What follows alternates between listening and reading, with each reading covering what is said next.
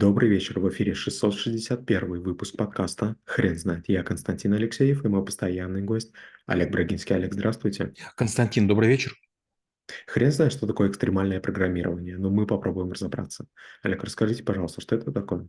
Константин, если честно, эта тема совершенно раздутая, и поэтому я буду говорить очень иронично. Когда я только начинал э, иметь доступ к компьютерам, а, их было очень мало, и поэтому за моей спиной всегда кто-нибудь сидел или стоял. И то же самое, когда другие программировали, сидели и стояли. Один человек код писал, два-три проверяли, тем более, что многие проекты мы делали совместно. Скажем, ту же систему AFDK, систему моделирования схем логических, которой, с одной стороны, я горжусь, а с другой стороны, есть статья, почему он стал нашим проклятием.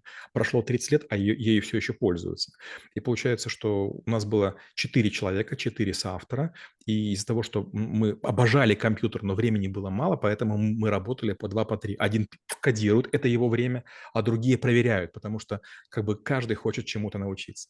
И в этом такого ничего удивительного нет. Сегодня так уже почти никто не делает. Сегодня у каждого программиста есть свой компьютер, каждый каждый хочет сделать свой код, каждый хочет оставить кусок, значит, э, своего тщеславия в коде. К чему это приводит? К тому, что программы становятся очень большие по размеру, в нем очень много глупых ошибок. И поэтому что системы операционные, что офисные пакеты, что CAD-системы, они содержат просто ненормальное количество ошибок. Даже есть норматив. В наше время ошибка – это было серьезное ЧП. Почему? Потому что компьютерное время – это было не только дорогое, оно было редкое. И получается, ты неделю думаешь, как написать, и у тебя потом час всего лишь времени, делаешь, что хочешь, но всего лишь час. А сегодня все наоборот. У всех людей есть компьютеры, которые простаивают. Люди при компьютере, которые работают, ходят, пьют кофе, там, разговаривают. То есть время компьютера никто не ценит. И как следствие код никто не ценит. В наше время было мало памяти, мы делали компактные программы, были очень медленные процессоры, и мы делали хитрые алгоритмы. Сегодня программисты просто пишут ужасно. И слово «экстремальный» в этом смысле глупо звучит. То есть сегодня два любых программиста среднего уровня, просматривая код друг друга, не будут экстремально программировать. Чтобы мы программировали, мы учили, как микросхемы работают, мосты, кэши. То есть мы прямо знали команды очень конкретно, и мы боролись за байты, за биты, еще за какие-то вещи. Сегодня плюс-минус гигабайт уже никого не интересует. А, можно ли сказать, что экстремальное программирование– это все-таки навык, который ушел в прошлое? Я такой пример приведу. Когда меня попросили скопировать технологию быстрого кредитования. Я был в Чехии, я был в Польше, я был в Москве. Я увидел, как, скажем, Home Credit в магазине Техносила выдает кредиты. И заявка заполняется, и через 48 часов мне отказали. 48 часов. И это было просто ужас, а не технология. Когда я приехал в Киев, я сказал парням, послушайте, я так прикинул, у нас будет проверка 13 людей, по 21 процедуре мы должны уложиться в 18 секунд. Это означает, что 100% решений должно происходить в 18 секунд. И мы занимались именно экстремальным программированием. У меня было компьютеров меньше, чем людей, и мы сидели вот таким образом работали. Мы достигли скорости 1 шестая часть секунды. Не экстремально этого сделать нельзя. Константин, до сих пор нигде на планете не появилась организации, которая бы выдавала бы кредит за одну шестую часть секунды. Просто потому, что программисты уверены, что компьютеры будут все мощнее и мощнее, сети будут все круче и круче. Как следствие, рекорды ставить очень просто. Олег, вы не могли бы, пожалуйста, тогда рассказать экстремальное программирование? Если его разделять на составляющие, то а, из чего оно будет состоять? Ну, первое– это парное программирование, то есть вы работаете, я проверяю. Второе– ревизия кода, то есть я должен, написав код, объяснить, если вы не понимаете. Третье– это согласие. Если мой алгоритм хуже, чем ваш, мы должны его реализовать. И, честно говоря, вот для такого программирования почти не нужно тестирование. Потому что тестеры, честно говоря, это лишь нагрузка на клиента. Зачем тестеры? Программист что, не может правильно код написать? Все понятно, что в любом диапазоне есть начало, есть конец, есть середина. Если каждый диапазон протестировать в каждой процедуре, в каждой функции, ошибок не будет. Но сегодня почему-то полагается, что программист получает в 5 раз больше, поэтому пишет курица лапой. А есть тестеры, которые стоят тоже кучу денег, но, но дешевле, и они все проверяют. Тестер не может все проверить, потому что у тестера никогда не будет квалификации программиста. Олег, вы не могли бы, пожалуйста, рассказать, а сегодняшнему программисту, который занимается своей профессией достаточно давно, может быть, стоит э, с точки зрения даже какой-либо а, практики устраивать себе не, некоторые сессии по решению таких быстрых задач? У, нас был проект, когда мы обрабатывали э, с группой ребят в школе трэблшутеров учебный проект э, «Данные 2GIS». И вот как раз очень сильный у нас программист, есть Рамиль Мамедов, он читал питон у нас в школе. Мы с ним использовали экстремальное программирование, и я думаю, для него это был интересный опыт. Он все время писал очень сложные конструкции. Ну, как бы он программист, для него это родной язык. Я Python знаю плохо. Я все время уговаривал его иначе переписать. И вот когда он писал чуть попроще, чем вот по-своему, по-программистски, почти всегда у меня были советы, как можно ускорить.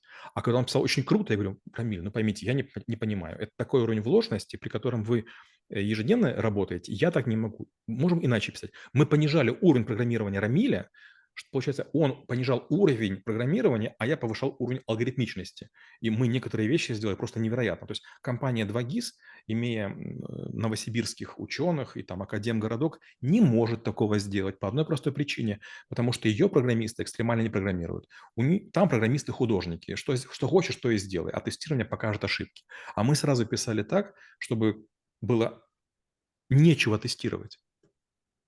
А, да, Олег, это звучит так, как будто бы каждому программисту нужно овладеть этим навыком. А, это правда? Да, простой пример.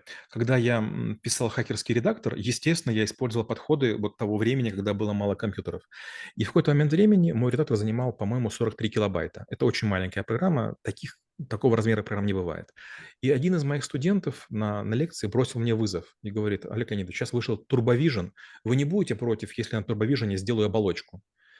Я говорю, да, пожалуйста, делайте. И он мне принес только оболочку, то есть только менюшки, тени и курсор. Ничего не работает. То есть нельзя набирать текст, нет блоков, нет вычислений, нет таблиц, нет переносов, нет ничего нет. И она уже была на 100 килобайт больше. Он говорит, получается, что мы не можем использовать чужие библиотеки. Я говорю, получается, что да. И поэтому в непрерывном программировании есть такая штука, рефакторинг. Я гораздо меньше писал код, но гораздо больше занимался оптимизацией. То есть суммарно у меня было примерно 15 тысяч строк кода. Это не очень много. Но я ревизию делал десятки раз. И бывало ради одного байта, ради одного такта я переписывал гигантские куски. А, скажите, пожалуйста, наверняка вы общались с программистами из таких компаний, как Google, Meta и других гигантов. Скажите, пожалуйста, какое у них мнение по поводу вашей методологии? Высокомерное. Я общался и с Гуглом, я общался и с Ютубом, я общался с Фейсбуком, я общался с LinkedIn, с Microsoft. Да? И каждая из компаний, с одной стороны, они платили мне деньги за некоторые мои процедуры, а с другой стороны говорили, понимаешь, мы получаем больше за время, больше за строчки кода. То есть в чистом виде нам не платят за результат. То есть у меня были резиновые таблицы раньше, чем они появились в Word. У меня была проверка языка раньше, чем появился Punta Switcher. Почему? Да потому что способ программирования мне подсказывал, что делать, чтобы пользователю было удобно. Но когда вы получаете обновление Windows или Word, вам только становится более неудобно. Почему? Потому что эти компании думают вот о чем. Нам нужна максимальная совместимость с наибольшим количеством устройств. Нам нужно больше тестеров, больше тестовых машин. Я иначе создаю систему. Я делаю так, чтобы тестирование было не нужно. Когда я сделал антивирус, он был раз в 60 быстрее, чем Касперский. То есть Касперский машину завешивал. Я работал на любом компьютере. И в этом была принципиальная разница. Я писал программу, которую нельзя было ускорить. А Касперский создавал программу, которая была бы красивая. Олег, а скажите, пожалуйста, вы недавно встречали людей, которые думают так же, как и вы? Нет, давно уже. Я объясню почему. Понимаете, когда я только учился, а, на втором курсе я купил планку 4 мегабайта памяти, мегабайта. Она стоила 155 долларов, три моих зарплаты. У меня первый винчестер был 5 мегабайт. Моя первая дискета была 8 дюймов, 56 килобайт. И мы соревновались в том, чтобы написать в килобайт, в 256 байт программу. Это очень сложно. То есть там было не столько написание программы, сколько поиск возможности выжать из машины в малом объеме памяти нечто невозможное. Сегодня таких людей нет. Сегодня гигантский объем памяти. Как только появилась виртуализация, это не требуется. Если у вас большой документ в Word, вам не Word, а Windows создает swap-файл. У вас очень сильно падает производительность, но все работает. В мое время нельзя было создать программу больше, чем 65 килобайт. Это невозможно, это был верхний предел. То есть выше ничего быть не может. И мы в это вкладывали игры с терпимой графикой, с терпимой музыкой. Но только появились системы, которые позволили делать гораздо больший размер, игры вдруг стали на 70 дискет, на 200 дискет, на DVD. Но качество намного лучше не стало. Олег, спасибо. Теперь на вопрос, что такое экстремальное программирование, будет трудно ответить. Хрен знает.